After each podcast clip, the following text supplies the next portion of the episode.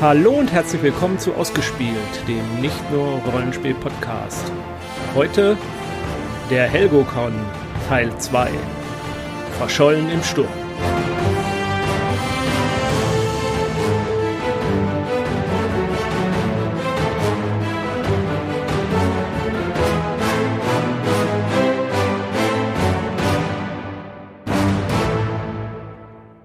Hallo, mein Name ist Jens. Mit mir vom Ausgespielt-Team ist die Sandra dabei. Hallo. Und ähm, wie wir im Intro schon gehört haben, geht es heute um ja, unsere Erlebnisse mit dem zweiten Versuch des Helgocons, wobei die Betonung auf Versuch liegt. Ähm, und von den Teilnehmern mit dabei sind der Tim. Moin. Der Matthias. Moin, moin. Und der Fabs. Guten Abend. Ja. Du hättest jetzt dreimal Moin sagen. Ja, ich weiß. Wollen wir mal nicht geschwätzig werden hier. Also uns hat's äh, dieses Jahr im Februar, Anfang Februar, äh, wieder auf die schöne Nordseeinsel. Ich hatte jetzt gerade schon wieder überlegt. Äh, wie, auf diese schöne Nordseeinsel Helgoland, die einzige Hochseeinsel Deutschlands, äh, verschlagen, wo wir Rollen spielen wollten. Und zwar diesmal mit äh, einer etwas größeren Gruppe, nämlich neun Leuten. Und ja, das, das hat auch fast, fast richtig gut hingehauen. ähm, ja, also Sandra, Fabs und ich. Und Matthias? Sind auf die Insel gekommen. Also wir haben uns erfolgreich in Cuxhaven getroffen. War schön, äh, Matthias da schon sitzen zu sehen. Ja, es war sehr angenehm. Ich saß mitten in einer Sturmflut. Haha. Willst du es jetzt auch noch aufklären? Ach, ja, Mann. es gibt halt ein kleines Café äh, direkt am Fähranlieger, das heißt äh, Sturmflut. Und das äh, hat dann die Sandra ein wenig in Panik versetzt, nachdem das in, in den Chat äh, gepostet wurde. Dementsprechend war es ja, sehr nett. Ja, die Sturmflut kam dann ja erst ein paar Tage später. Zum Glück. Spoiler. Hätte uns eine Warnung sein sollen, ja. Mhm. Ja, Sandra, du bist ja etwas empfindlich, was ja. äh, Sturmfluten ja. angeht. Mhm. Es, ist, es ist peinlich, so, so ur-hamburgisch äh, norddeutsch, wie ich eigentlich bin. Ja. ja, wir waren da also zu viert in der Sturmflut. Statt zu neunt. Genau, denn was war da passiert, Tim? Ja, es äh, begab sich, dass äh, Michael, äh, Ralf, Miriam und Silvia und ich wir uns von Hamburg getroffen haben. Die anderen vier waren schon einen Tag früher angereist. Ich bin am Donnerstagmorgen dazugestoßen und wir haben es gemütlich gemacht in Michaels Auto und sind dann gen Nordwesten gefahren. Und zwar erstmal schön durch Schleswig-Holstein, weil Michael eine andere Strecke fahren wollte. Statt äh, durch Niedersachsen nach Cuxhaven wollte er nämlich in Brunsbüttel die Fähre nehmen und da kommt man schon fast bei Cuxhaven raus, wenn man da übersetzt über die Elbmündung. Und ähm, ja, das hat nicht so ganz so geklappt, wie wir uns das vorgestellt haben. Denn wir haben festgestellt, als wir dort ankamen beim Fernleger, dass da irgendwie niemand war und es auch nicht so aussah, als ob da irgendein Betrieb äh, wäre. Äh, und dann haben wir uns zu einer Alternative umgeschaut äh, und haben festgestellt, dass es man in Glückstadt ebenfalls noch mit der Fähre übersetzen könnte. Und äh, da müsste man mal so 45 Kilometer, glaube ich, nach Cuxhaven fahren. Und äh, das wäre sehr knapp und sehr eng geworden, aber es wäre noch machbar, rechtzeitig anzukommen. Wir wären so Viertel nach zehn dann wahrscheinlich ungefähr angekommen. Und um äh, halb elf ging dann die Fähre, die uns dann nach Helgoland rüberbringen sollte, von Cuxhaven aus. Wir haben also das äh, Navi umprogrammiert, das äh, und reingetragen, dass es nicht äh, diese Fährverbindung, die wir jetzt nehmen wollten, nimmt, sondern eine andere.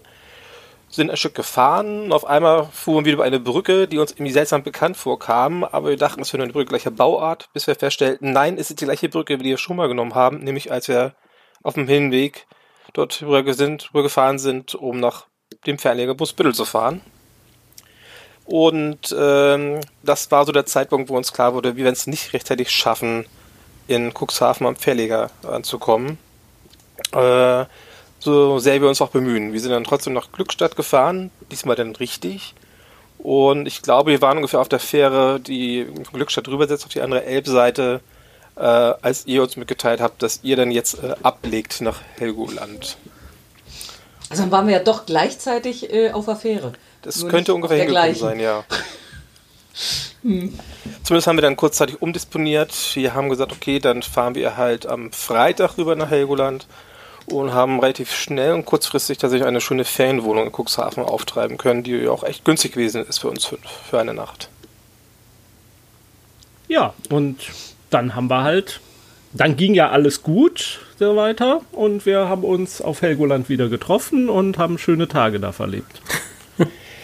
Ja, Ja, fast. wir haben uns dann äh, umgehört und umgeschaut und umgesucht, nach wie das denn aussieht mit Freitag, mit Rübersetzen und dann haben wir schon gehört, ah, Sturmwarnung, es ist nicht ganz klar, ob man überhaupt am Sonntag wieder zurückkommt von Helgoland aufs Festland, weil es wohl im Ermessen des äh, Schiffführers ist, äh, der die Fähre fährt, ob er dann äh, das Wagnis eingehen möchte, über die von Sturm gepeitschte Nordsee überzusetzen.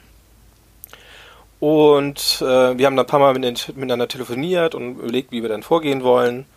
Und haben dann nebenbei festgestellt, dass wir gar nicht am Sonnabend, wie, wir- wie denn angedacht, zurückfahren könnten, weil Sonnabend zwar eine Fähre hinfährt nach Helgoland, aber keine zurück. Und da hatten wir dann ein neues Problem. Genau, also es ging nicht, dann fahren wir einen Tag früher zurück, sondern ja, dann Freitag. Ja, also letzten Endes haben wir ganz viel hin und her diskutiert, da aber eben mehrere einfach nicht riskieren konnten, in die nächste Woche hinein auf Helgoland zu stranden, blieb uns nichts anderes als Freitag schon wieder zurückzufahren. Ich glaube, Fabs wollte bleiben, oder?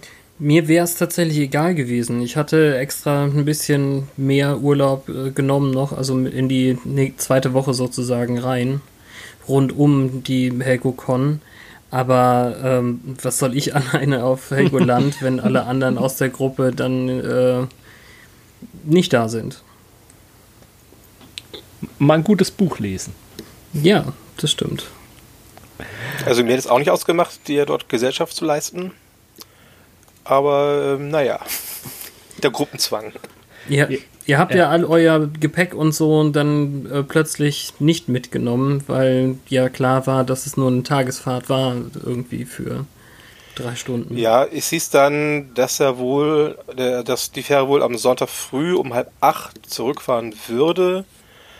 Aber wir haben uns dann überlegt, dass es alles irgendwie zu angerannt ist und dass es alles dann irgendwie so, ja, gehetzt alles wirkt und man ja irgendwie dann irgendwie so gut wie gar nichts schafft und man irgendwie dann eigentlich ja nur irgendwie äh, toll unentspannt ist.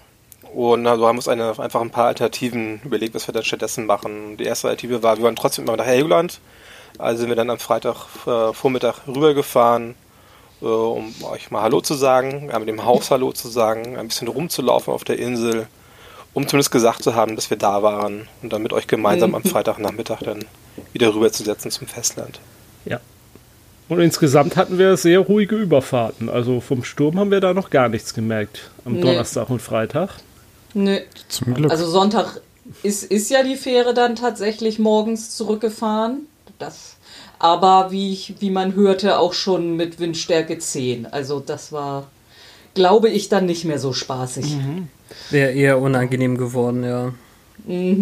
Aber wollen wir unsere Hörer jetzt nicht noch weiter auf die und Hörer, Ja. Hörerinnen und Hörer nicht weiter auf die Folter spannen? Ähm, es ging ja irgendwie weiter, nur nicht auf Helgoland.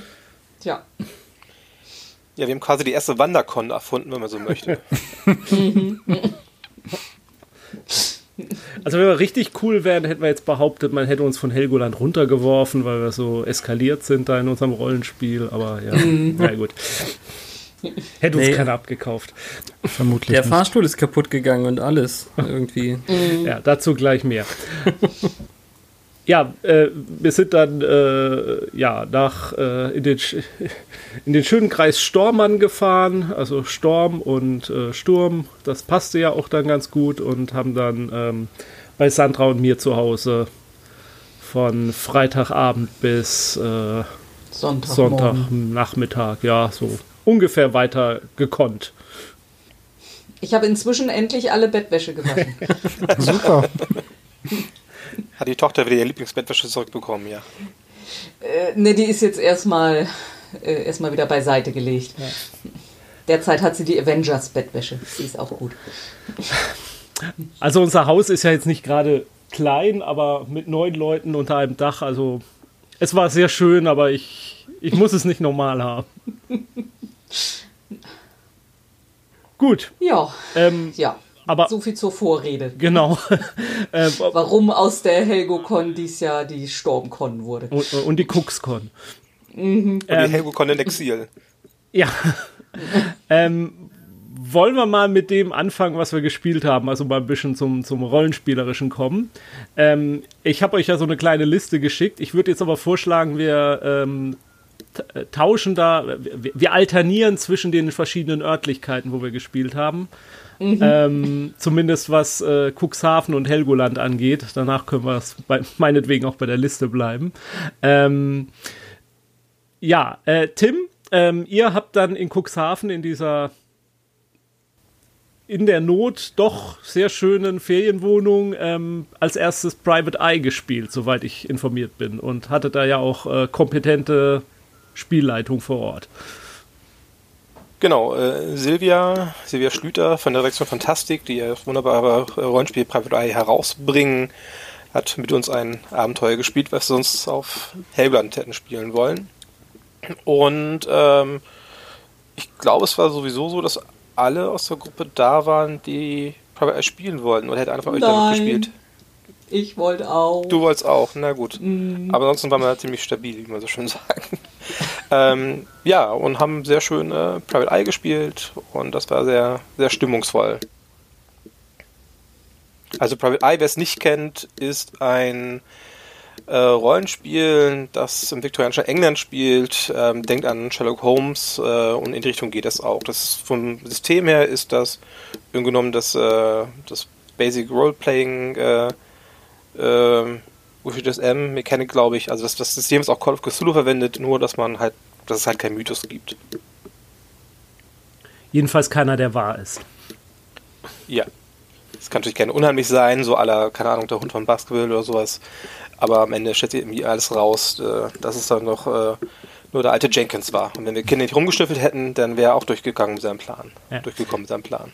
Ka- Kannst du ganz grob dies, den, den Einstieg ins Abenteuer vielleicht erzählen?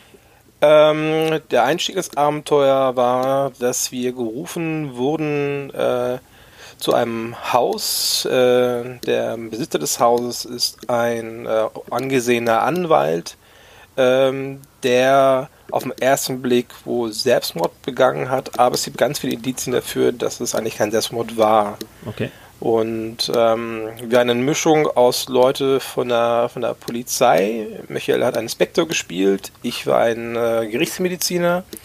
Ralf hat einen schmierigen Journalisten gespielt. Und äh, Miriam, die auch noch mit dabei gewesen ist, hat eine angesehene Detektivin gespielt, die auf anderen Wege dort zu diesem Fall ge gekommen ist. Und konntet ihr am Ende das Verbrechen auflösen, wenn es denn überhaupt eins war?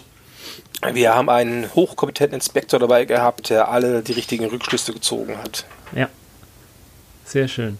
Ähm, ja, äh, äh, wer mehr zu oder mehr über Private Eye hören will, der kann ja dann auch bei Jägersnet reinhören. Da soll demnächst, glaube ich, was zukommen. Und da ist, ist sogar schon gekommen. Moment, das ist, glaube ich, sogar schon veröffentlicht, ne? Fabs, du hast es schon gehört, oder? Ja, als ähm, neuer Patreon-Nutzer. Also ähm, da sind, glaube ich, drei der bisher ähm, aufgenommenen Folgen schon da, aber ähm, auf dem offiziellen kostenlosen Feed ist das letzte Wonders Job Teil 1. Ah, okay. Gut, ähm, ja, derweil auf Helgoland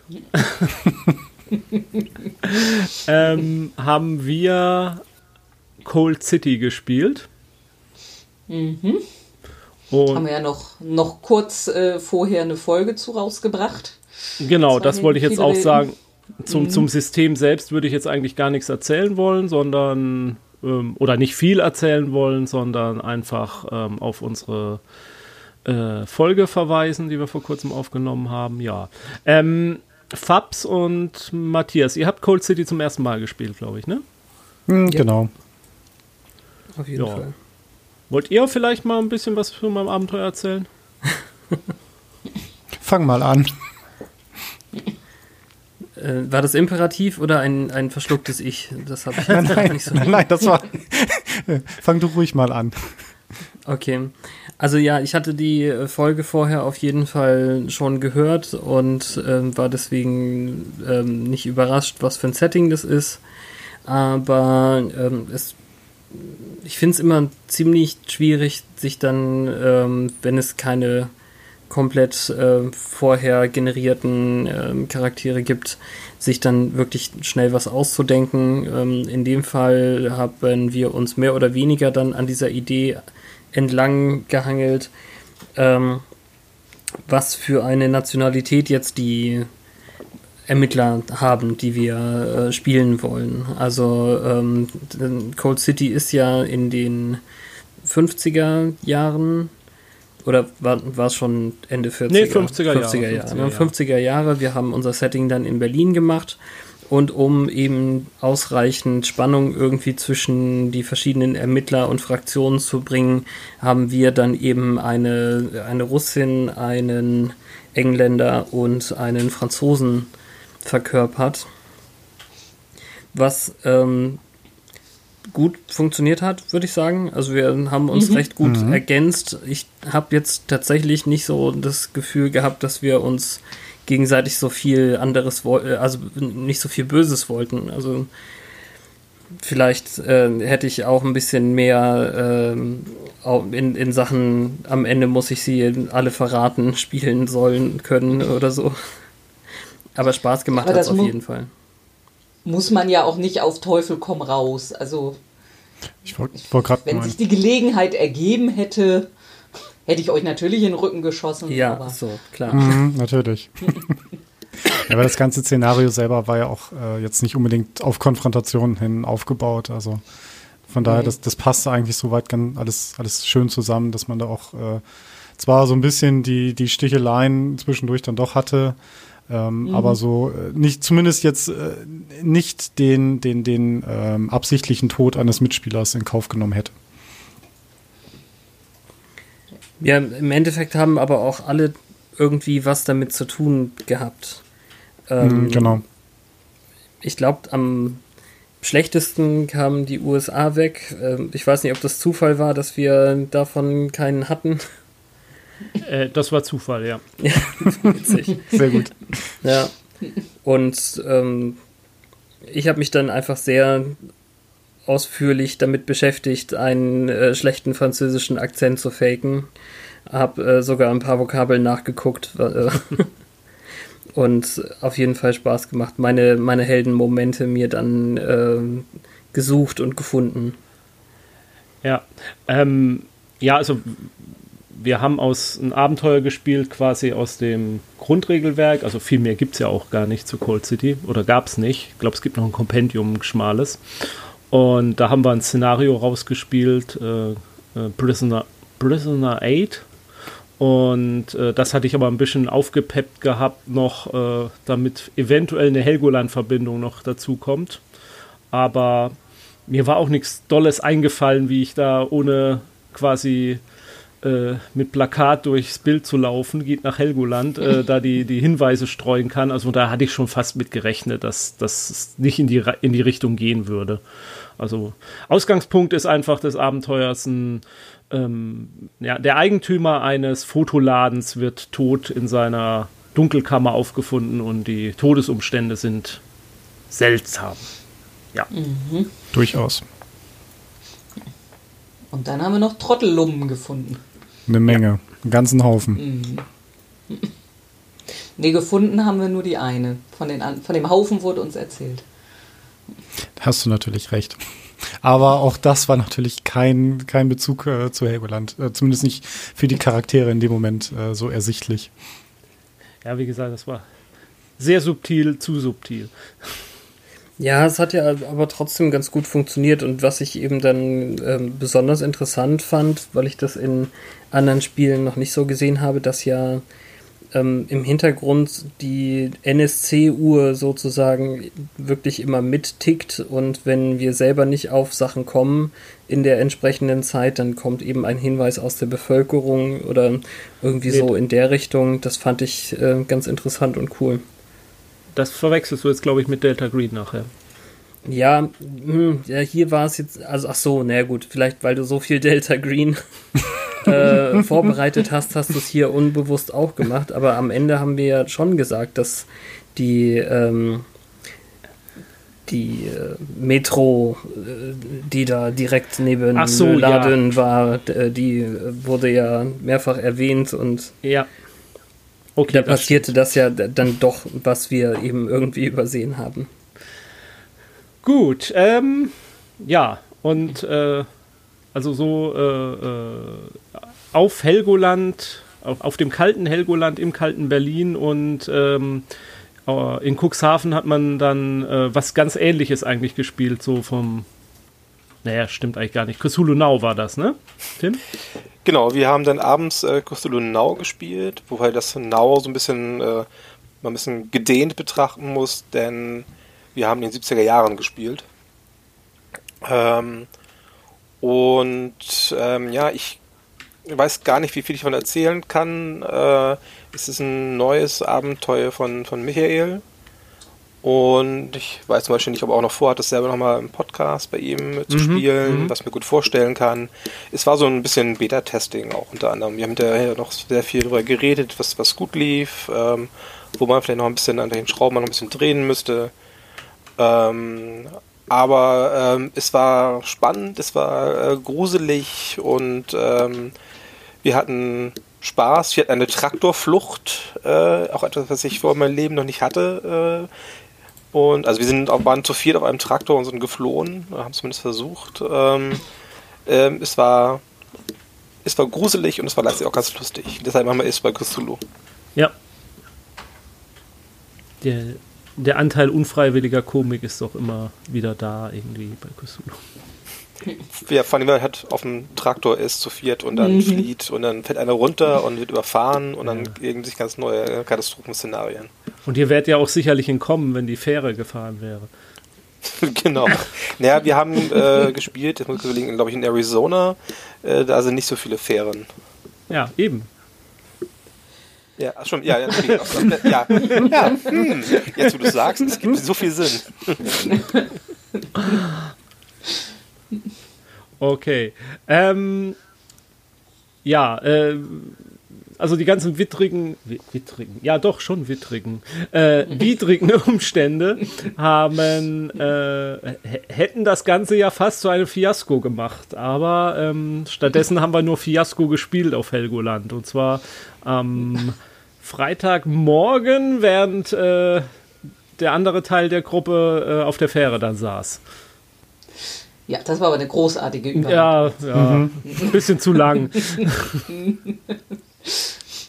ja, genau. Wir hatten uns ja vorher lang und breit mit äh, einem Fiasko-Playset mit Thema Helgoland äh, beschäftigt. Und so, also sonst hätten wir es unter Umständen gar nicht untergekriegt. Das ist jetzt vielleicht der einzige Vorteil von den merkwürdigen äh, Begebenheiten rund ums Wetter, dass wir es auf jeden Fall spielen konnten. Ja, und das war ganz lustig. ja, also auf jeden Fall großes Lob, dass äh, ihr das so zusammengestellt habt. Da sind schon noch ein paar Orte dabei gewesen, die ich nicht auf dem Zettel hatte, obwohl wir letztes Jahr schon mal da waren. Und ähm, ja, die letzten, also so ein, zwei Orte haben wir tatsächlich, glaube ich, auch Google Maps oder so irgendwo noch so. Huch, was gibt's denn da noch? Der Friedhof also auf der Düne. Ich sag's genau, immer wieder. ja, den. Mhm. Wie heißt der genau? Friedhof? Der Namenlosen. Der Namenlosen, genau. Obwohl da ja auch äh, Leute mit Namen liegen. Es sind ja nicht nur namenlose Seefahrer. Ja, also wäre das jetzt das allererste Mal gewesen, dass ich Fiasco mit euch gespielt habe, wäre das, glaube ich, ziemlich seltsam geworden. Zum Glück hatten wir ja schon mal irgendwann eine Runde mit Volker, deswegen ähm, wusste ich, wie es funktioniert. Und ich weiß nicht, Matthias, für dich war das das erste Fiasco. Äh, ja, durchaus. Also ähm, die, die Art und Weise, wie, äh, wie das Ganze so aufgebaut wird, war äh, tatsächlich ziemlich neu für mich und ähm, auch dadurch etwas ungewohnt und ähm, hat aber dann im Großen und Ganzen doch sehr viel Spaß gemacht. Äh, durch diese kleinen Episoden, die man sich dann so aus den Fingern saugen konnte und ähm, mit dem, was dann die Mitspieler dann teilweise daraus mit dann halt daraus gemacht haben auch. Ähm, ja. Wo, wo, wo, sonst kann man dann auch sonst den äh, Fahrstuhl von Helgoland zerstören, indem man sich selber hineinschmeißt? Mhm. Ja. Ja, also ich fand halt auch kurios dran, dass wir da ja wirklich fast eine Seniorentruppe hatten. Das war echt Zufall. Ja, ja, ja. Naja, es hat sich halt so ergeben irgendwie. Und dann, wenn dann der, der Senior äh, versucht, die Seniorin mit äh, sexuellen, äh, also Videos von sexuellen Handlungen zu erpressen. Obwohl er keine Ahnung ja. hat, wie man sowas aufnimmt. Mhm. Und erst hinterher merkt, dass eigentlich das für ihn das viel größere Problem ist, weil er ist verheiratet und sie ist verwitwet und eigentlich ist es für sie gar nicht so dramatisch. Naja. Ja, was soll man machen? Also die Würfel standen auf ähm, Sex bekommen, damit jemand nicht geht. Ja. Mhm. In dem Fall aus der Kleingartensiedlung. Aus dem Schrebergarten e.V. Ja. Ach, wie schön. Also wirklich, EU-Spendengelder ist ein, ein wirklich äh, tolles Ding, was dabei äh, verwendet wurde. Und nicht zu vergessen den Container mit ranziger Butter. Der hat, immer, hat immerhin einen der äh, Spieler das Leben gekostet. Ja, explosive der Mischung. Spieler, äh, der Charaktere. Sehr schön, Butter ja. oder der Container? Ähm, naja, die Explosion an dem Container. Die aus Versehen die ausgelöst wurde. Durch eine Gasflasche. Ja, aus, äh, aus Versicherungsgründen äh, hat mein Charakter versucht, den in die Luft zu jagen. Also hat es auch geschafft. Und dann torkelte jemand anders da betrunken rein. Wie ungünstig.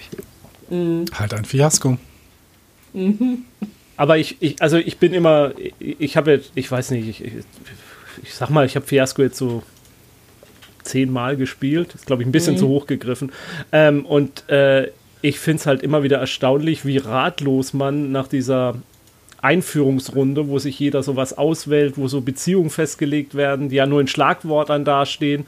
Und man hat die dann so zwischen sich liegen und, hä, was soll ich denn daraus jetzt machen? Da passt doch gar nichts zusammen. Und dann irgendwo an irgendeiner Stelle bei irgendwem macht's Klick und plötzlich entsteht da aus diesem kollektiven Prozess äh, die abstrusesten Szenarien, also Sachen, die man in keinem anderen System so spielen würde oder so darstellen würde. Ähm, ja, da bin ich immer wieder erstaunt und begeistert von, was da tolles, Kreatives bei rauskommen kann. Mhm. Man kann halt bei Fiasco sich überlegen, wenn man das, wenn man sich vorab gesprochen hat und meine Meinung ist so, anything goes, also alles ist möglich dann kann es halt wirklich das absolut absurdeste abdriften. Da fängt es irgendwie als irgendwas ganz Normales an, auf einmal ist man mittendrin in einer riesigen Urban Fantasy Geschichte oder so irgendwie sowas. Also das geht halt alles. Mhm. Das war so äh, der Kram, den wir quasi ähm, in Cuxhaven und Helgoland gespielt haben. Dann, wie gesagt, äh, mussten wir ja, wurden wir ja zwangsumgesiedelt und ähm, haben uns dann in in einem kleinen, äh, in kleinen Dörfchen in Stormarn wieder getroffen. Und äh, da haben wir dann samstags äh, insgesamt vier Runden geschafft. Und ähm, eine der Runden, die wir da gespielt haben, oder die da gespielt wurde, war ähm, was relativ Neues, was bei System Matters erscheint. Ist es schon erschienen oder erscheint es noch? Das PDF ist schon da auf jeden Fall. Ja. Ähm, ich, ansonsten bin ich auch ein bisschen unsicher, ob das schon die gedruckte Fassung auch schon da ist. Okay. Also es geht um etwas zu verbergen. Wir wollen ja den Titel jetzt hier nicht verbergen. Ähm, mhm. Und da haben jetzt von denen, die hier im Podcast dabei sind, Matthias und Tim mitgespielt, oder? Das genau. ist richtig. Dann erzählt doch gerne mal was, weil ich bin total gespannt. Ich habe das irgendwie noch gar nicht so richtig mitgekriegt, worum es da genau oder wie das funktioniert. Was ihr da gemacht habt, habe ich mitgekriegt. Das fand ich beängstigend genug. Also äh, grundsätzlich geht es darum, dass am Anfang wird festgelegt, äh, was was denn nun Schlimmes passiert ist. Also im Normalfall irgendwie äh, wird einer halt umgebracht und dann ähm, jeder der Charaktere überlegt sich dann mehrere Hinweise, die äh, auf diesen oder zu diesem ähm, also die, ein, die, die den eigenen Charakter quasi verdächtig machen würden, diesen, ähm, diesen Mordfall, also diesen Mord begangen zu haben. Ähm, dann überlegt sich jeder dazu noch einen Ort, ähm, den er dann auch im weiteren Verlauf des Spiels ähm, halt ausgestalten kann, beziehungsweise dann halt da immer derjenige ist, der dann dort spielt. Und dann ähm, geht es im Prinzip darum, so nach und nach aufzudecken, was denn jeder der Mitspieler denn eigentlich für einen Grund gehabt haben könnte, äh, diesen Mord begangen zu haben. Tim, das war soweit richtig, oder habe ich irgendwas Wichtiges vergessen?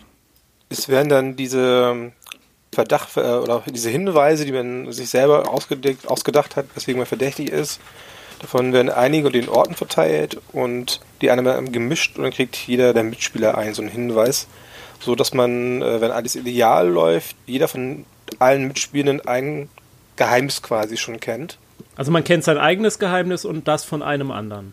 Genau, es sei denn, man kriegt ein eigenes Geheimnis wieder zurück. Ach, das ähm, geht auch, okay. Das, das mhm. kann auch passieren. Das ist dann auch okay im Rahmen des Spiels. Und weiß man, wessen Geheimnis man hat? Ja. Ja. Also man soll alle diese Hinweise im Raufschreiben mit, ähm, also Name des Charakters, der Figur, die man spielt. Wir haben uns überlegt, dass wir uns selber spielen. Also im Beifall stand da zum Beispiel dann, Tim hat dieses oder jenes äh, ähm, gemacht und deswegen ist er verdächtig. So, okay. Zum Beispiel. Und ach so, genau, doch eins hatte ich noch auch noch vergessen. Ähm, jeder Charakter hat halt ein, ein großes Geheimnis, was halt auch wirklich nur ihm bekannt ist. Und ähm, ja, das, das ist halt so im Prinzip der Grund, warum der Charakter dann diesen Mord begangen hat. Das wird aber halt, also kann halt eben nur durch Zufall im, im Prinzip von den anderen Mitspielern aufgedeckt werden. Und man schreibt noch auf eine Karte, oder man mit zwei Karten, am besten nimmt, macht man alle zwei Karteikarten, schreibt einmal drauf schuldig und einmal unschuldig. Und äh, unter unschuldig schreibt man am besten was wie ein Alibi drunter, weswegen man nicht verantwortlich sein kann. Und schuldig ist tatsächlich etwas, weswegen man schuldig sein könnte. Das ist dann noch ein Teil der ähm, Spielschlussmechanik sozusagen des Endgames. Ähm, aber wie gesagt, wenn man jetzt noch weiter darauf eingehen würde, hätte man schon das ganze Spiel erklärt. Ähm, es ist eigentlich im Kern relativ simpel vom Ablauf. Und wie lange hat das so gedauert dann von, von der Spieldauer? Also wir haben, ich glaube, knapp zwei Stunden gebraucht, inklusive ähm, der Vorbereitung. So, ich glaube, ja, die also, Vorbereitung ist das, was so am längsten dauert eigentlich. Ja, genau. Also das eigentliche Spiel hinterher ging eigentlich relativ fix. Ich meine, das war irgendwie 30, 45 Minuten, irgendwie so in dem Dreh. Cool.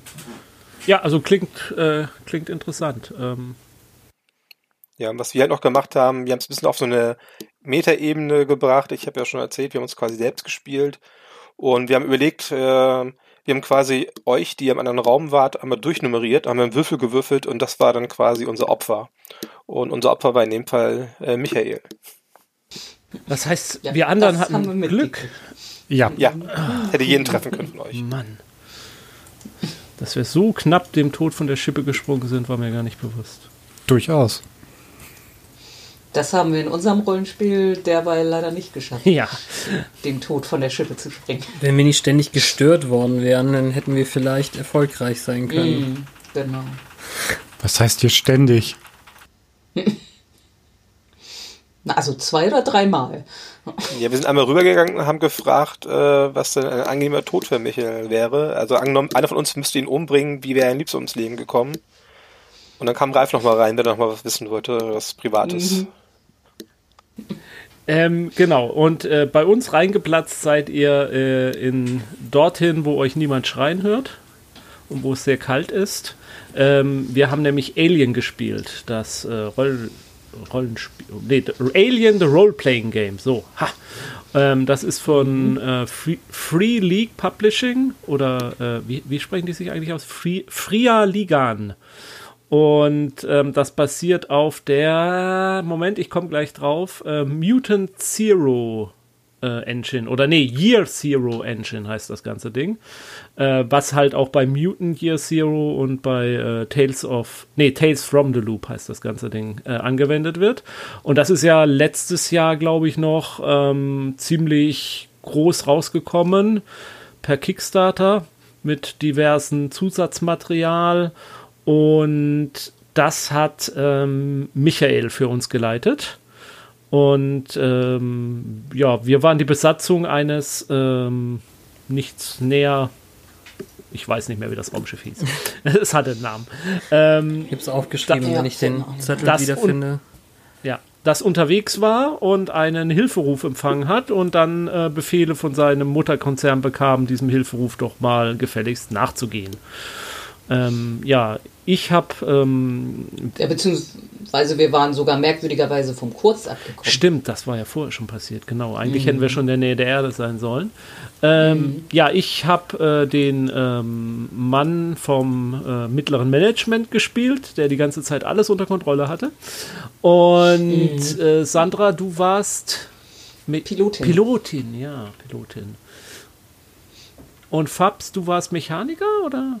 Ja, ich hatte die Mechanikerin, die eigentlich nur nach Hause wollte und ähm, vielleicht ein bisschen mehr Geld rausschlagen, indem sie ein bisschen was einsteckt, was da so rumliegt, weil die Familie meckert, sie schickt zu wenig Geld nach Hause.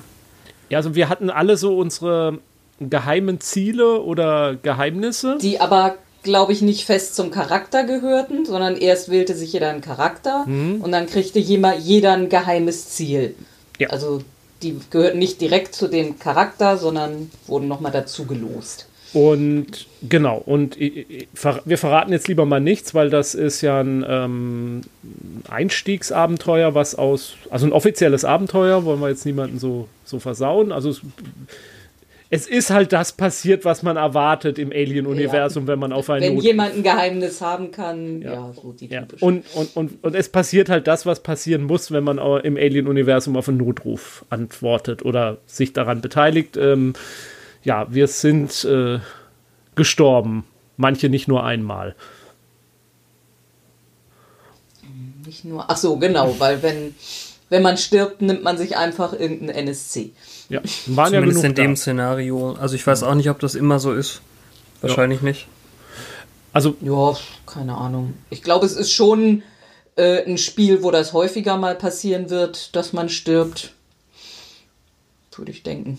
ja, also man, man, man sammelt halt Stress an und man kann mit diesem Stress auch würfeln, was ähm, aber gefährlich macht, wenn man dann mit den Stresswürfeln bestimmte Ergebnisse würfelt, dann kriegt man noch mehr Ärger und äh, das hat so eine Eskalationsspirale.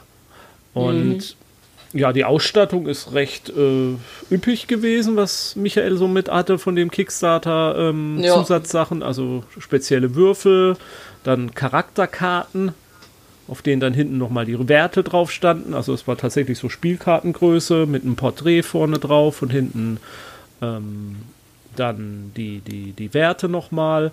Und Mhm, Auch Gegenstände mit Kärtchen. Ja. Und dann auch, äh, dass das so eine, ähm, ja, eine, eine Aktstruktur hatte. Als dann der zweite Akt begann, bekamen wir nochmal geheime Hinweise, was wir jetzt so anders verhalten und besser verhalten könnten. Und ähm, ja, also so ein bisschen in Richtung Paranoia ging das dann auch schon, weil man ja wusste irgendwie, die anderen sind ja auch nicht so auf dem Jeder hat ein Geheimnis. ja, ja, genau. Und, und in welche Richtung geht das dann? Ähm, ich hab, muss sagen, ich habe im Nachhinein bereut, dass ich nicht doch die, die Kapitänin gespielt habe, sondern diesen ähm, Manager-Typen. Der, der, hing, der war ein bisschen so Anhängsel. Ich glaube, mit, der- mit denen als äh, gegnerischen NSC und den Captain dann, ich glaube, das hätte ein bisschen besser funktioniert. Aber mir hat trotzdem Ja. Spaß gemacht. Ja, ich war die Einzige, die bis zum Schluss den gleichen Charakter gespielt hat. Ne? Ich glaube, ihr habt teilweise sogar drei Charaktere. Hat einer von euch nicht sogar drei Charaktere verschlissen? Nee. Oder, nee, waren, hatte jeder nur zwei? Also gibt es dann eine Auswahl an Startcharakteren Ja. und dann einen Also Pool an NSC-Charakteren oder wie kann ich mir das vorstellen, wenn, wenn ihr sagt, man benimmt einen, einen NSC?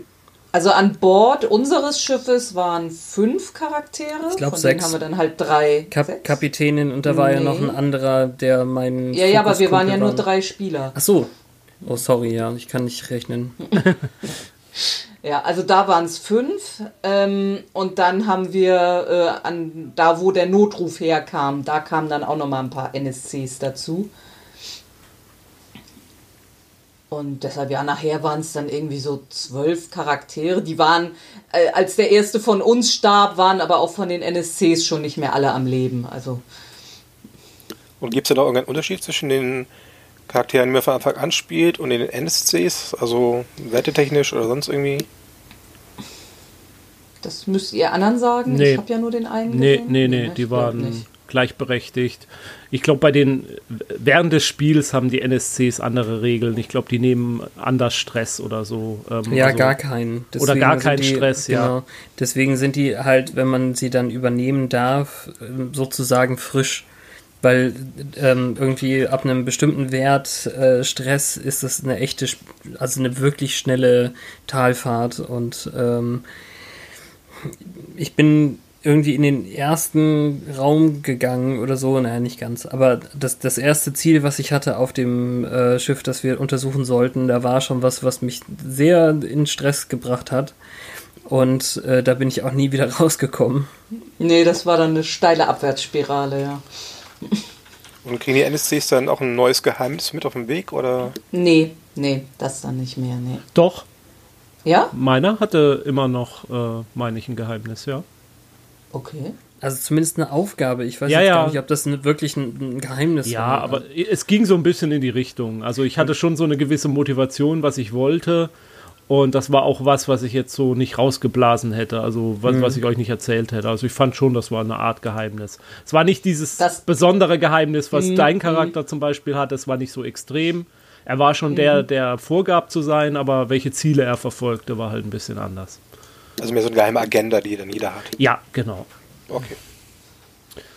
Und also, wie gesagt, ich hatte, ich hatte eine Menge Spaß, auch weil man ja dann, ähm, ja, das, das Gute an dem Szenario ist ja, du, du steigst da ein und weißt sofort, was da passiert und wie du dich zu verhalten hast und wer du bist und, und äh, weil man halt die Filme kennt und man hat sofort ein Gespür, wie das da aussieht. Also das Kopfkino funktioniert halt hervorragend dann.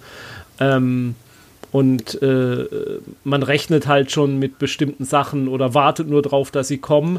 Ich könnte mir aber gerade deswegen halt auch vorstellen, dass es auf Dauer dann doch nicht so das abwechslungsreichste Rollenspiel ist, weil ich muss halt sagen, ich finde, es, es hat schon einen Grund, warum die Alien-Filme irgendwann nicht mehr so doll waren, weil ich halt finde, die Art von Geschichten, die man erzählen kann im Alien-Universum, die ist endlich. Hat Michael denn was dazu gesagt? Wie das ist es, oder ist euer Eindruck, dass es mehr ein One-Shot-System ist, als dass man damit wirklich einen Kampagnen-Modus äh, mitspielen kann? Also es gibt zwei Arten, wie man spielen kann. Ein Cinematic-Modus, heißt das, glaube ich, und ein Kampagnenmodus. Wir haben ähm, Cinematic gespielt, also von daher, das ist für One-Shots geeignet. Und dann soll es halt diesen Kampagnenmodus noch geben, wo man halt so mehr im, im Sandbox-Stil spielt. Aber wie gesagt, da frage ich man, da frage ich, das kann ja gut sein, das kann toll sein, aber da frage ich mich dann, wie viel Alien ist das dann noch? Aber ja, ist, ist jetzt so ein Zwischeneindruck von mir. Also ich, ich würde es ich würd's auf jeden Fall nochmal spielen. Ich würde auch mal eine kleine Kampagne damit ausprobieren wollen gerne, aber wie gesagt, ich, ich könnte mir halt vorstellen, irgendwann ist es, dann, dann spielt man halt Science Fiction, die ein bisschen rauer und ja, ein bisschen da, ja, dunkler ist, aber mit Alien kann es ja dann auch nicht mehr so viel zu tun haben, wenn wirklich in jeder Spielsitzung irgendwo ein Alien auftaucht, dann ja, dann ist es irgendwann auch äh, langweilig vielleicht. Und dann ist, ist auch nicht mehr sehr glaubwürdig, dass da eine Kampagne draus wird. Ja, also dann muss, muss es sich ja um was anderes drehen und wenn es sich um was anderes dreht, dann, dann spielt man ja eigentlich schon gar kein Alien mehr. So. Ich weiß nicht, ob, ich- ob ich, er versteht, was ich meine. Ja, Oder was ja, ich sagen will. So. Doch. Obwohl es bei uns ja auch kein Alien-Alien war. Also, Wieso nicht? Sollst du nichts verraten? oh Mann, oh. Okay, das müsst ihr mir hinterher nochmal erklären. Dann habe Ja. ich das irgendwie falsch verstanden. Oder Sandra? Ich halte mich da jetzt raus. Nee, der Punkt ist ja auch an den Filmen oder sowas, es sterben ja einfach die meisten. Deswegen ist, ähm, ist es ein bisschen schwierig, glaube ich, eine Kampagne zu haben Ja, und äh, sich dann irgendwie auf eine Figur zu konzentrieren oder so. Also ein paar Mal falsch gewürfelt und dann war es das halt auch schon wieder. Ist ja dann kein äh, Dungeon Crawl Classic oder sowas, wo man extra kaputtbare Charaktere ins Feld führt oder so. Das ist halt Survival Horror, ne? Und das ist halt immer schwierig. Ja. Dann, ähm, womit machen wir weiter? Mit Delta Green oder mit Thoth? Dann wahrscheinlich mit Soft, wenn du ein bisschen Abwechslung haben möchtest. Ja, okay. Sonst reden wir ja schon wieder. Stimmt. Dann mal, dann erzählt mal ein bisschen was über euren Herrn und Meister Thoth. Ja, Sost habe ich angeboten. Ähm, Sost ist ein Erzählspiel, in dem die Spieler Kultisten spielen. Und zwar Kultisten, die den dunklen Gott Sos beschwören wollen. Dafür müssen sie vier Rituale durchführen. Und nebenbei müssen sie dafür sorgen, ähm, dass sie halt nicht entdeckt werden. Denn so Nachbarn sind neugierig und irgendwann werden aus Nachbarn wieder Investigatoren, weil sich irgendwie die Spieler doch ständig verdächtig verhalten. Sie müssen sich ähm, ja, müssen dafür sorgen, dass sie halt A unentdeckt bleiben und B müssen nebenbei auch noch irgendwelche Opfer finden, weil SOS verlangt nach Blut, nach Menschenopfern. Und einer spielt halt die, die Gemeinschaft, in der die Spieler sind sozusagen, und anderen sind die Kultisten. Da gibt es dann verschiedene Mechaniken, wie das Ganze funktioniert. Man fängt damit an, dass man sich überlegt, in welcher Zeit möchte man spielen. Ähm, je nachdem, welcher Zeit man spielt, ist dann die Gemeinde, in der man ist, ähm, entsprechend ein bisschen größer aber immer noch eine Kleinstadt, so dass man auch sehr schnell verdächtig ist, wenn man auch seinen Verpflichtungen, die jeder Spieler hat, nicht nachkommen kann. Jeder ist in irgendeiner Form in die Gemeinde mit, äh, mit der Gemeinde verwoben. Also Ralf zum Beispiel hat den hat äh, ein, ein Priester gespielt äh, ähm, in der Gemeinschaft.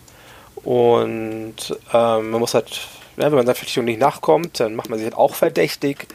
Und äh, so sammeln die Spieler dann Verdächtigkeitspunkte an und die kann man dann als Spieler da ausgeben, um den Knüppel zwischen die Beine zu werfen. Und am Anfang, was ich auch noch eine schöne Mechanik finde, ist, dass man sich auch noch ein bisschen überlegt, wie denn der Ort aussieht. Und die Spieler fangen damit an zu sagen, wo ist denn ihr Geheimversteck?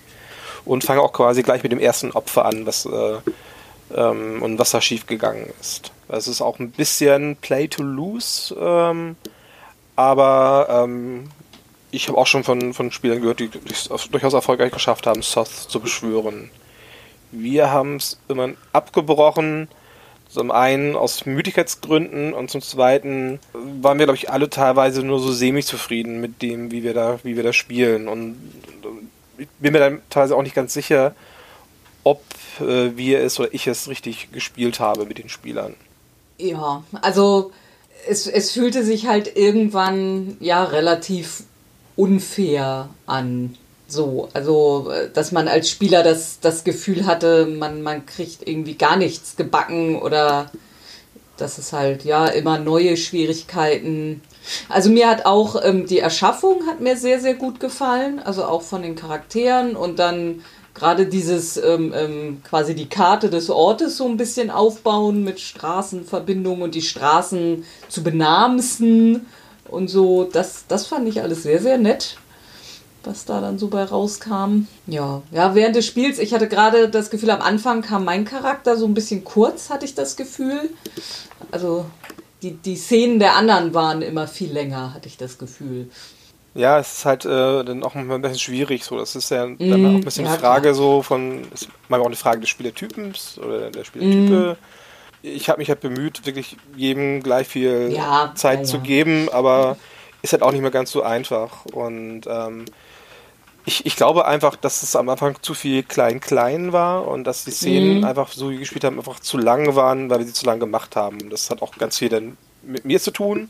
Aber wie es halt so ist, wenn man sowas mal was spielt, das war, ich habe auch von vornherein gesagt, das ist ein bisschen experimentell, weil ich das mal ausprobieren wollte, wie das ist, weil ich die Thematik einfach spannend finde. Und ich glaube einfach, wir haben es äh, nicht so gespielt, wie es gedacht ist, dass man spielen soll. Hm. Willst du es denn nochmal probieren?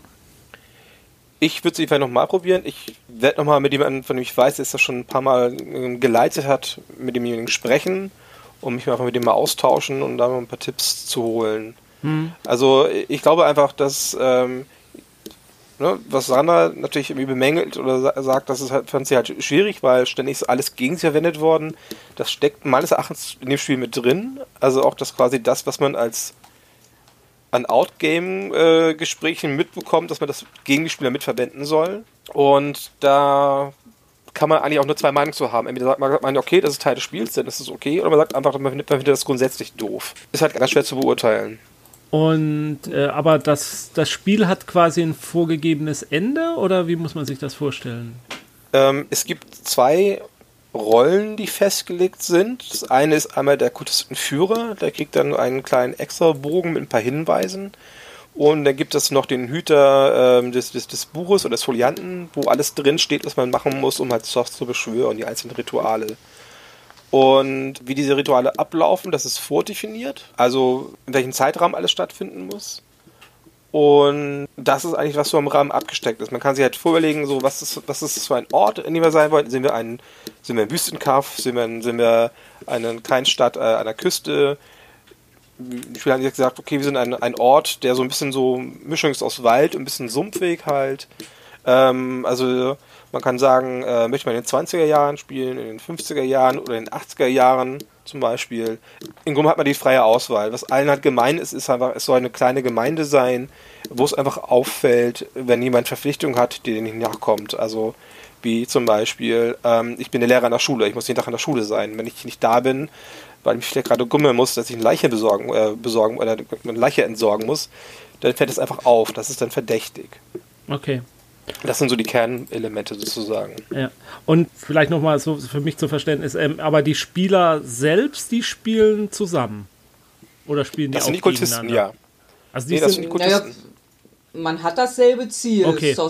Okay, okay, okay. Also ja, weil, äh, Sandra, du hattest mir ein bisschen was erzählt gehabt, dass. Ähm, ach ja, zu dem Spiel ist ja dann auch noch äh, Volker dazu gestoßen, als äh, Gast genau. auf dem Stormcon, um mhm. das mal kurz zu erwähnen. Du hattest mir nur gesagt gehabt, ihr habt dann irgendwie äh, äh, den Kultistenführer irgendwann abgesetzt oder so. Mhm, mh. Aber das war jetzt nicht, äh, also das war jetzt spielintern, das war jetzt nicht ein Mechanismus, der.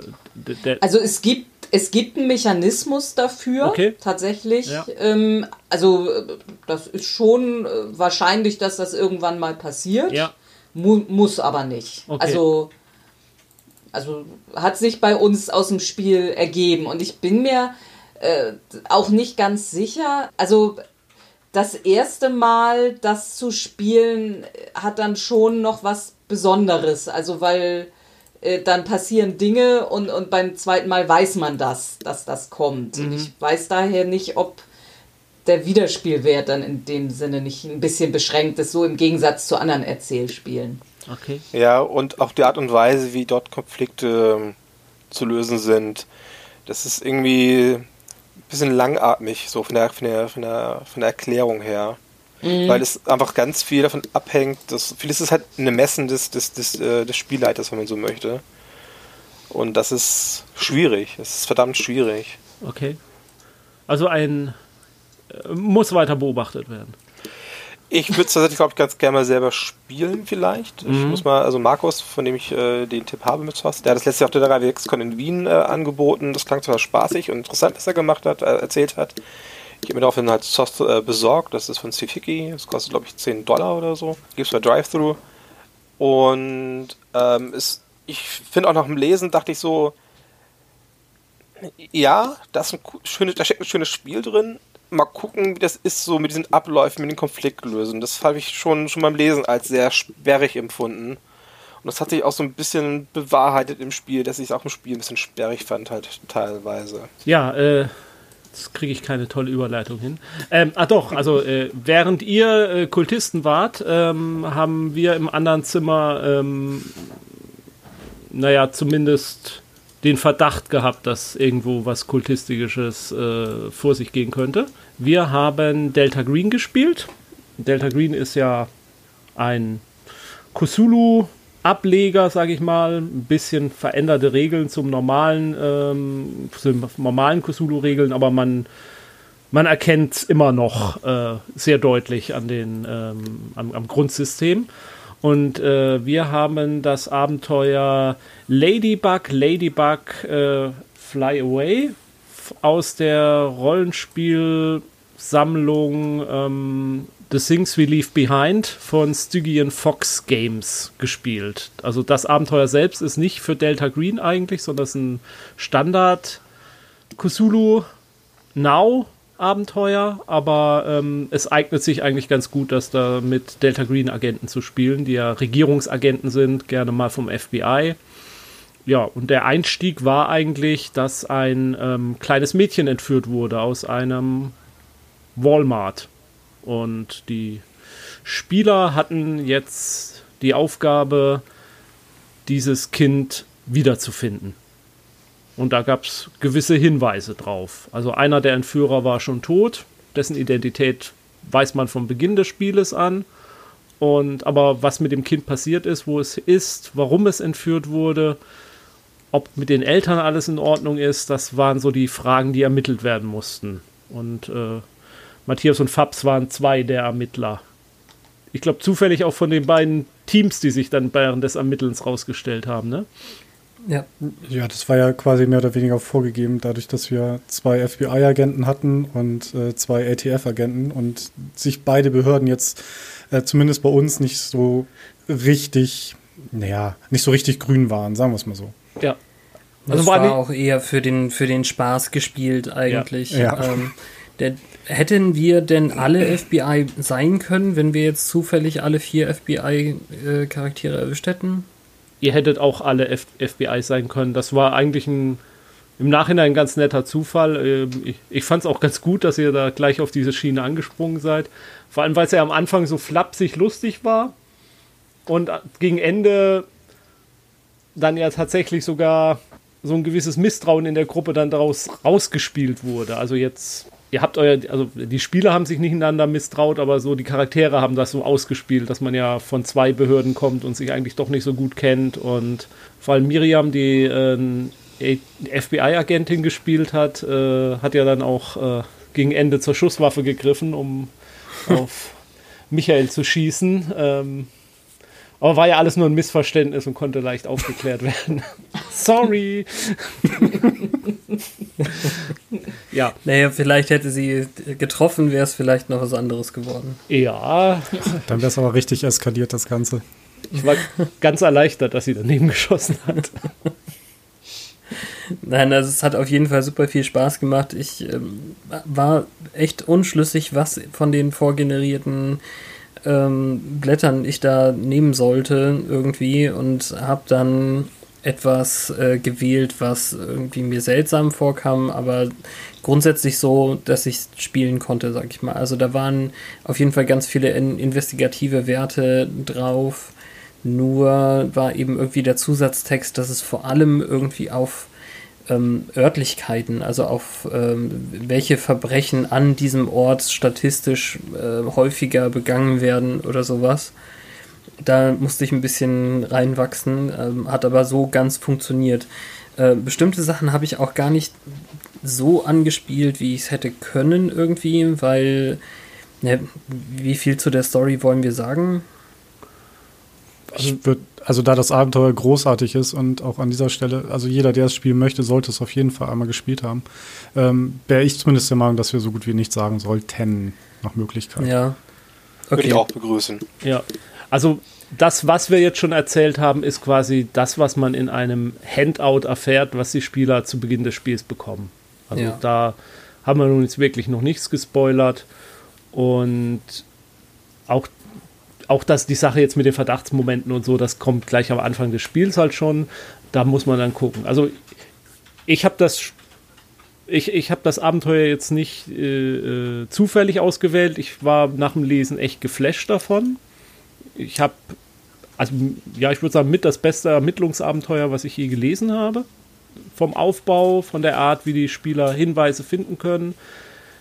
Auch sehr beeindruckt, dass es ein Abenteuer ist, was die Spieler technisch nicht äh, absichtlich dumm hält. Also wo man so sagt, äh, nee, Handy funktioniert hier jetzt nicht oder ihr habt keine Verbindung oder so, sondern dass einem wirklich der ganze technische Apparat mit oder der ganze Überwachungsapparat sozusagen der öffentlichen Behörden zur Verfügung steht mhm. und mit dem man arbeiten kann. Und auf der anderen Seite die Antagonisten sich nicht wirklich dumm verhalten, sondern wissen, mit wem sie es zu tun haben und dass ihre Gegenspieler, also die Spieler, über diese Machtmittel verfügen und deswegen versuchen, ihre Spuren so zu verwischen. Also das ist, ich, ich fand es echt gut aufgebaut und halt, Fabs, was du vorhin schon meintest bei, bei Cold City, dass halt dieses das eingebaut ist, wenn man gar nicht weiterkommt, dass Hinweise aus der Bevölkerung kommen und dass das auch nicht unrealistisch wirkt aus dem Szenario, weil es halt einfach so ist. Man hinterlässt mit der Zeit Spuren und das Verbrechen ist ja eins, was Öffentlichkeit erregt und dass dann dann halt Hinweise aus der Bevölkerung kommen können, die die Spieler wieder auf die Spur bringen, falls sie sich ganz verloren haben. Was ihr nicht habt. Jetzt, das ist eine Sache, die das Abenteuer macht oder ist das allgemein bei Delta Green? Ich war nämlich gerade sehr überrascht, als du meintest, eigentlich gehört es gar nicht unbedingt zu Delta Green. Nee, also äh, zu Delta Green gibt es ja unterschiedlichste Abenteuer. Delta Green gibt es ja auch Abenteuer, die jetzt nicht so Ermittlungsabenteuer sind, die ein bisschen mehr Richtung kosmischer Horror gehen. Ähm, von daher ist das jetzt nichts typisch Delta Green sondern ist es mehr so diese, naja, ich sag mal, das Gegenstück äh, zu dem, was Trail of Cthulhu macht. Trail of Cthulhu macht ja dieses, äh, es gibt immer den entscheidenden Hinweis, der weiterführt, sodass man nicht stocken kann, sodass das ganze Abenteuer so ein Brotgrubenspur ist. Und das Abenteuer folgt mehr so dieser Philosophie der ähm, drei Hinweise. Also, dass es äh, auf alles, was man rausfinden muss, immer mindestens drei Hinweise gibt, wie man darauf kommen kann. So dass, wenn man den ersten übersieht, zumindest den zweiten. Und wenn man den zweiten übersieht, dann hoffentlich wenigstens dann den dritten, der relativ offensichtlich ist. Und das ist eine Eigenart jetzt dieses einzelnen Abenteuers, was halt sich sehr gut eignet, mit Delta Green zu spielen, was man aber auch, sage ich mal, mit ganz normalen FBI-Agenten, die vorher noch nie mit irgendwas Übersinnlichem zu tun hatten, spielen kann. Gibt es vorgefertigte Charaktere zu dem Abenteuer, die du dann für The Green einfach umgeschrieben hast? Oder hast du da selber eigene Charaktere für erstellt? Äh, es gibt keine vorgefertigten Charaktere. Und ich habe mir einfach halbwegs vorgefertigte Delta Green Charaktere genommen. Die haben da auf ihrer Webseite relativ so eine Sammlung mit über 100 Charakteren die halt in den Werten schon halbwegs vorgegeben sind, wo man halt noch Namen einfüllen, eintragen muss, Namen, Geschlecht und dann kann man noch ein paar Punkte halt so ein bisschen frei verteilen. Aber das ganz Grobe ist halt schon ausgearbeitet, so dass man die, ich sag mal, wenn man Erfahrung hat mit dem System innerhalb von fünf, sechs Minuten fertig haben kann. Und es ist ein Abenteuer, was in der Jetztzeit spielt. Das also ist Jetztzeit, genau. Ähm, was ziemlich cool ist, da haben sich Leute tatsächlich eine, eine Webseite gebastelt, die äh, eine Webseite aus dem Szenario darstellt. Das finde ich ziemlich cool. Die kann man dann mhm. halt irgendwann sagen, ruft mal die in die Webseite an, dann könnt ihr euch angucken, was da angeblich ist, was ihr ermitteln könnt. Und ähm, Stygian Fox hat auf Drive-Thru RPG auch noch zwei Erweiterungen eingestellt. Also einmal eine Erweiterung mit allen Handouts, nochmal in Farbe und ein bisschen aufgemotzter. Also alle Karten, einmal für die Spieler und einmal eine Karte für Spielleiter. Und außerdem gibt es, glaube ich, noch ein kleines, das habe ich erst später rausgefunden, habe ich mir noch gar nicht angeguckt, gibt es noch ein Machwerk, wie man alle Abenteuer aus dem The Things We Leave Behind äh, zusammenbasteln kann, dass man da eine Kampagne draus machen könnte sogar. Ah, ja. Also das Ding kann ich nur empfehlen, absolut. Äh, also ich habe das Abenteuer und das zweite Abenteuer da drin gelesen und auch das zweite fand ich im Ansatz ziemlich großartig. Könnte ich mir auch gut vorstellen, das mit, mit einer Gruppe zu spielen und jede Menge Spaß zu haben. Geht in eine ganz andere Richtung. Hört sich gut an.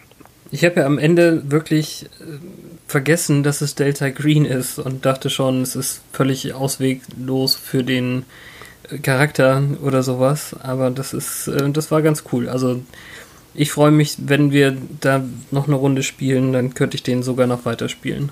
Ja. Nee, also ich, ich fand das auch äh, wirklich das Schicksal der Charaktere am Schluss, also wie das so ausgegangen ist für alle, das fand ich schon ziemlich cool. Das hat mir echt gefallen. Also mag ich mich auch gern bei den Spielern bedanken. Also das, äh, wie, wie es am Ende alles zusammengefunden hat, das fand ich echt toll. Ja, eine schöne runde, sehr runde Sache. Also Tim, ich spiele es gern nochmal mit dir. Ja, würde ich mich freuen. Sandra kennst du ja auch noch nicht. Nee. Nee. Naja. Was, naja? Hast du nicht gesagt, du hast schon so viel davon gehört, du würdest das nicht mitspielen wollen? Also ich wollte es vermeiden, aber es waren letzten Endes, glaube ich, auch doch nur kleine Details. Also okay. ich, ich weiß es nicht. Es kann sein, dass dann mittendrin mir irgendwas wieder einfiele, was er mir gesagt hat. Aber also er hat mir nicht, nicht alles konkret erzählt. Das jetzt nicht. Ein, zwei Sachen, wo ich dachte, da werde ich wohl Probleme haben oder so, habe ich mal erwähnt. Aber bis wir dazu kommen, hat sie das bestimmt schon vergessen. Ja. Ich höre ihm eh nie zu. Genau. Achso. Du kannst da einen von den FBI-Charakteren nehmen, die sind eh nicht ganz so erfolgreich beim Ermitteln. Bitte. Also das FBI hatte keine Verluste. Ja, okay. Und das, was können wir sich ja gar nicht haben, bemüht haben. Das, ja, es war eine, eine echte Wegentscheidung. Es war irgendwie links oder rechts und da hat Michael eben einfach den Weg genommen, der nicht ganz so vorteilhaft war. Konnte man nicht wissen. Ging einfach nicht. Ja, also in der Kampagne hätte man das nicht gemacht so, aber für einen One-Shot ja. war das okay, fand ich. Ja, absolut.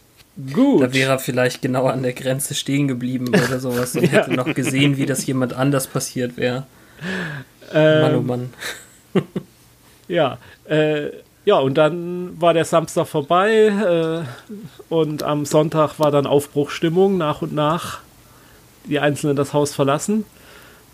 Und wir haben aber zu viert, also Sandra, Tim, Fabs und ich, äh, noch, ähm, noch was Neues gespielt. Äh, For the Queen, also für unsere Königin. Und das war auch sehr interessant, muss ich sagen. Mhm. Ja, das hatte ich mitgebracht. Das ist ein Spiel von äh, Evil Head, die unter mir auch ähm, Fate rausbringen. Und ähm, ist aber auch kein Rollenspiel im herkömmlichen Sinne, ist auch mehr ein, ein Erzählspiel ein, ein, oder ein Story-Building-Game nennt es sich, glaube ich, selbst. Das Spiel besteht aus ähm, nur aus Karten, die die Größe von Tarotkarten haben. Ähm, davon sind zwölf Karten wirklich zwei ähm, sehr, sehr schöne Bilderkarten, die verschiedene Königinnen darstellen. Und die Spieler verkörpern äh, Personen, die von der Königin ausgewählt wurden, die zu begleiten auf der Suche oder, oder zu einem zu einem möglichen Verbündeten, äh, um mit ihm einen Plan, eine Allianz zu schmieden. Denn äh, das Königreich, in dem die Spieler oder die Spielercharaktere leben, ist im Krieg und die Königin weiß, dass wir sie lieben und deswegen vertrauenswürdig sind, sie zu begleiten.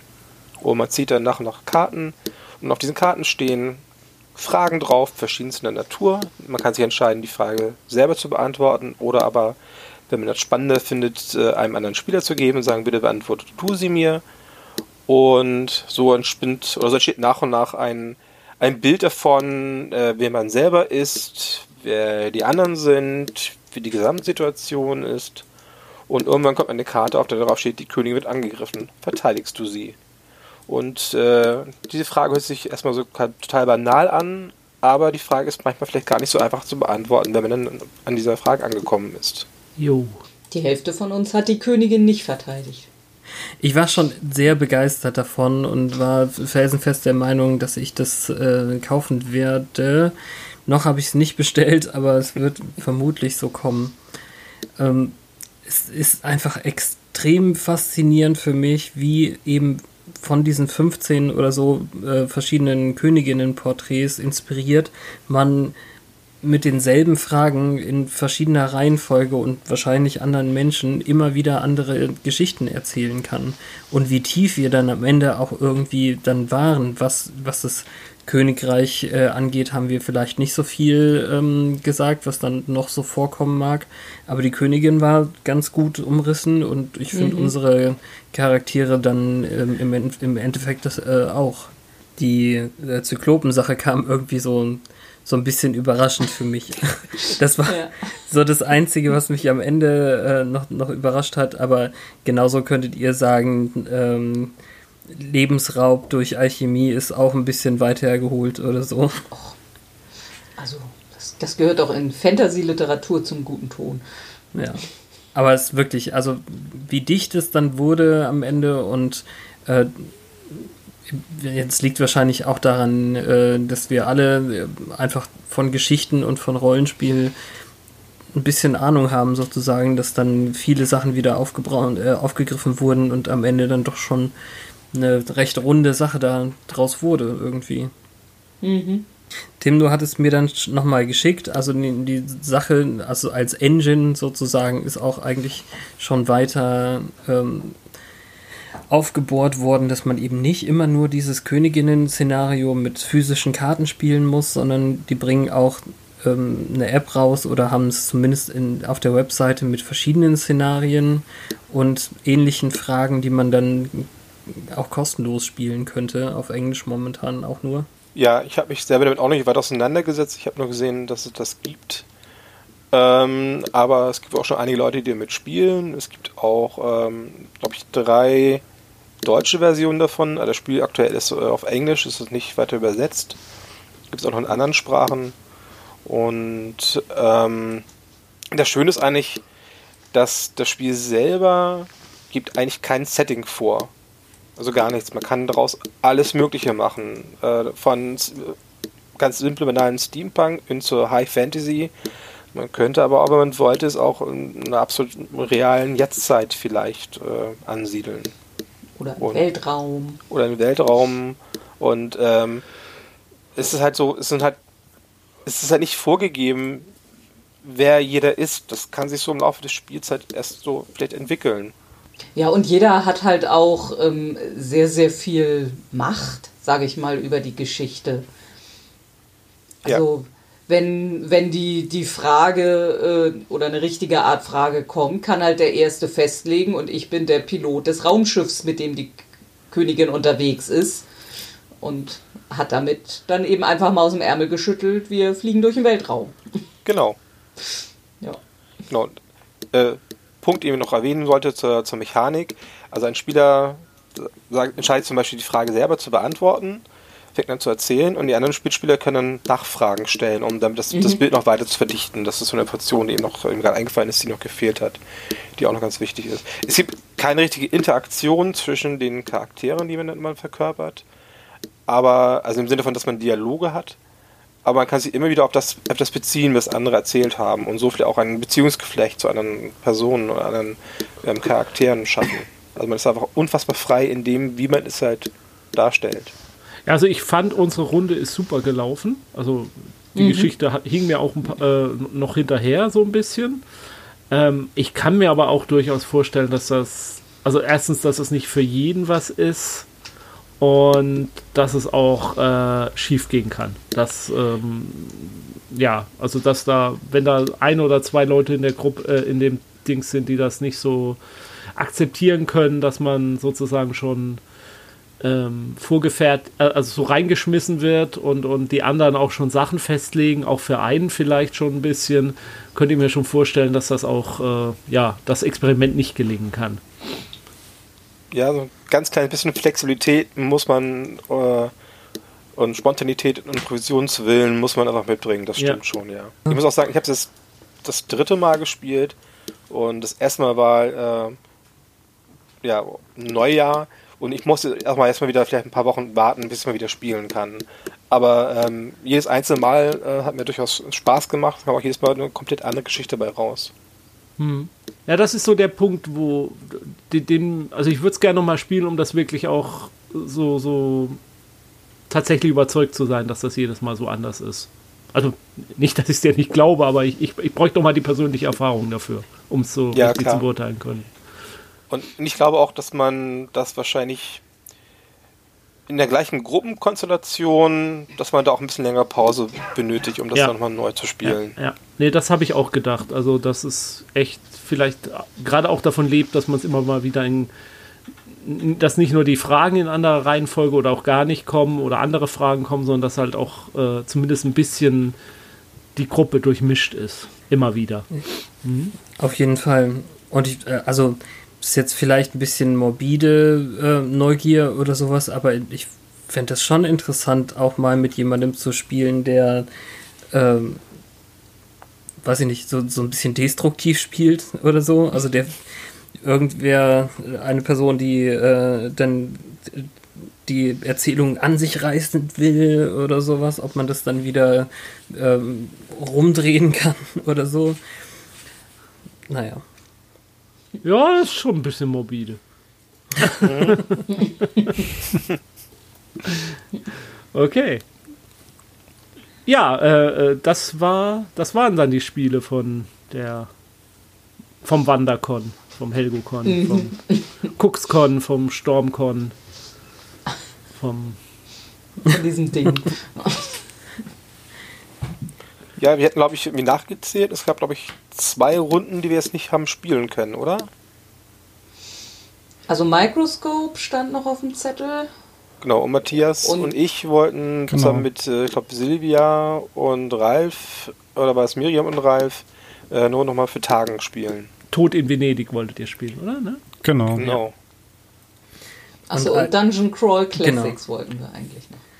Das stand noch auf dem Plan, wobei wir da schon gedacht haben, wenn wir am Samstag früh genug fertig gewesen wären, dann hätten wir das vielleicht noch äh, alle zusammen dranhängen können. Genug vorgefertigte Zettel hatte Michael ja dabei und die hat er ja zum Glück irgendwie noch gezeigt und Ja.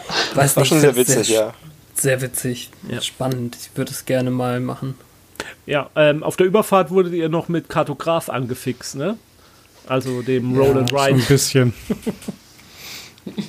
Genau. Und wir haben auf der Hinfahrt haben wir Wizard gespielt. Mhm. Ist ja auch so ein Klassiker. Ich habe das noch nie gespielt. Echt nicht? Was? Nee, nee, Ich weiß das gar nicht. ich glaube noch nie. Ich bring's das nächste Mal mit, dann ja. können wir dem ein Ende setzen. Aber ich meine, so, so massiv ähm, anders als anderes oder so ist es jetzt auch nicht. Ich glaube, dass da habt ihr schon andere Sachen, wo ihr eher angefixt werdet. Okay, gut. Ähm, wollt ihr sonst noch was loswerden zum HelgoCon, bevor wir Richtung Ende kommen? Gibt es noch was zu sagen? Muss noch was berichtet werden? Also es gibt eine Distillerie auf Helgoland und da waren wir am Freitag ganz kurz. Und der Besitzer dieses Distillerie, einer Besitzer, ist unfassbar nett und hat uns mit äh, Whisky-Trüffeln abgefüllt, weil wir ihn so nett unterhalten haben. Äh, Übrigens, Whisky-Trüffel war dann auch die Todesfolge von, von, oder, äh, von, von Michael. Der wurde mit einer Whisky-Trüffel ver, vergiftet. Zumindest, ähm, ich kann das nur sehr empfehlen. Aber mal das Distillerie Helgoland irgendwie in der Suchmaschine eures Vertrauens eingeben und wenn es euch mal nach Helgoland verschlägt, da mal vorbeizugehen und zu schauen, ob jemand da vor Ort ist. Ähm, sehr nette Leute, sehr leckerer Alkohol. Ähm, das wollte ich nochmal los. Und sehr le- leckere Whisky-Trüffel. Das wollte ich nochmal kurz loswerden. Um mal kurz die Werbung zu machen. Ohne es einen Namen genannt zu haben.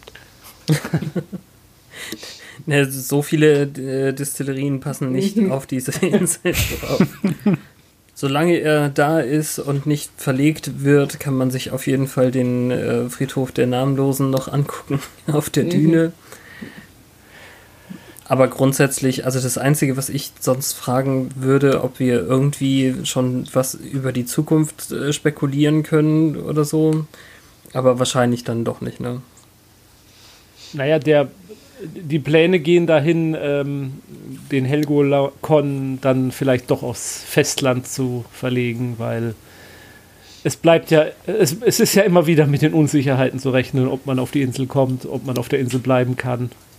Es ist ein Münzwurf. Ja. Letztes Jahr, das hattest du richtig gesagt, äh, äh, auch zu dem Zeitpunkt waren wir ja auch nur eine Woche nach einem Sturm da. Ja, Also auch da hätte es schon daneben gehen können. genau. Und war dann einfach zufällig perfekt. Also ich, es ist mir schon klar, dass das nicht passieren wird, aber ich fände es ja lustig, wenn in 100 Jahren dann immer noch ein Helgocon stattfindet ähm, und Leute sich fragen, warum heißt das Ding Helgocon? Hier in Garmisch-Partenkirchen. Ja. und drüber rätseln und tausende von Theorien gibt, äh, ja, wäre schon lustig.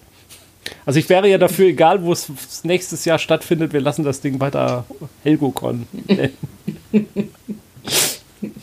Hashtag Disziplin ist wichtig. ja. naja. Da gab es ja jetzt, wie viele haben wir jetzt mitgezählt oder so? Sechs?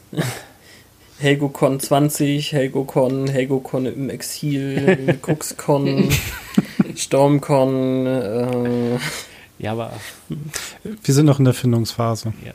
Jahr SabineCon das können wir okay. auch noch.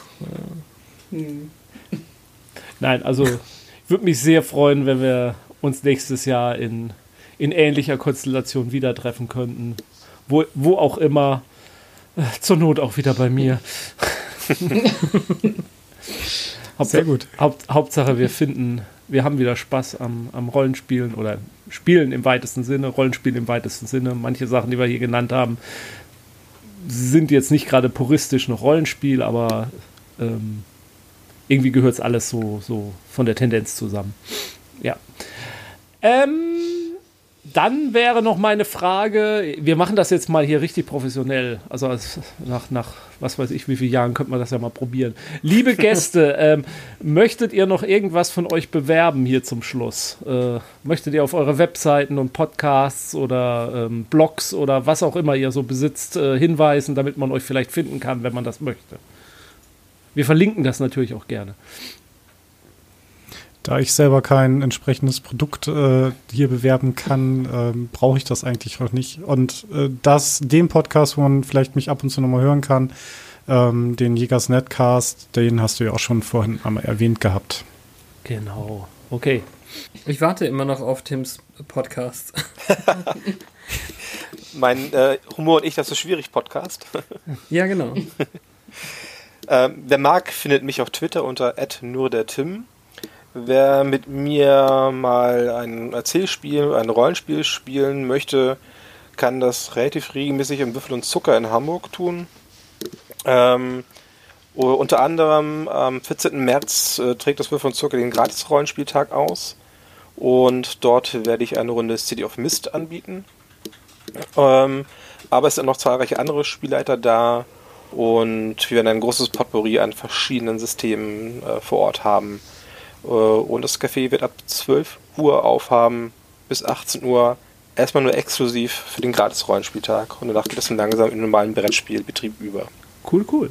Ich besitze einen äh, Podcast zusammen mit der Petra über die äh, inzwischen uralte, halb vergessene Serie Buffy im Bann der Dämonen. Habe ich ja auch ab und zu schon im Ausgespielt Podcast bewerben dürfen. Deswegen Sucht da, wo ihr es noch findet. Uh, Once More with Feeling. Ein Podcast im Bann der Dämonen. Uh, ich hoffe, unsere aktuellen Termin- und uh, Motivationsschwierigkeiten sind ähm, irgendwann wieder zu Ende und dann machen wir auch den Endspurt bis zu Ende der Serie. Wir sind ja immerhin irgendwie Anfang bis Mitte der siebten und letzten Staffel irgendwie stecken geblieben vielleicht schaffen wir es noch, bevor irgendwie der Reboot angeht und dann können wir überlegen, ob wir doch den Reboot noch ähm, weiter B-podcasten. Sonst könnt ihr ja auch noch die Comic-Staffeln machen. Ja, habe ich schon gesagt. Ich habe auch schon die achte und neunte oder so, die Sammelbände habe ich auch schon fertig äh, im Regal stehen. Also auf jeden Fall äh, haben wir festgestellt, dass die Serie auch immer noch heute bei jungen Leuten ankommt. Zumindest bei unserer Tochter. Das freut mich. Die, die ist gerade ziemlich begeistert. Zu Recht. In Kürze, in Kürze wird ihr das erste Mal das Herz gebrochen werden. oh nein. Oh. Gut, ähm, ja, ohne gebrochenen Herzen äh, beenden wir das, äh, die Berichterstattung vom diesjährigen Helgocon. Ähm, wir machen dieses Jahr keine Folge über die Geschichte von Helgoland. Da hat sich in den letzten Jahren nicht so viel getan, dass sich das lohnen würde. Ähm, vielleicht beim nächsten Mal dann wieder. Okay. Äh, vielen Dank, dass ihr äh, bei uns wart und hier berichtet habt. Und ähm, ja, bis zum nächsten Mal. Spielt schön weiter. Moin, moin. Moin, moin, moin. Nein, tschüss. Ciao.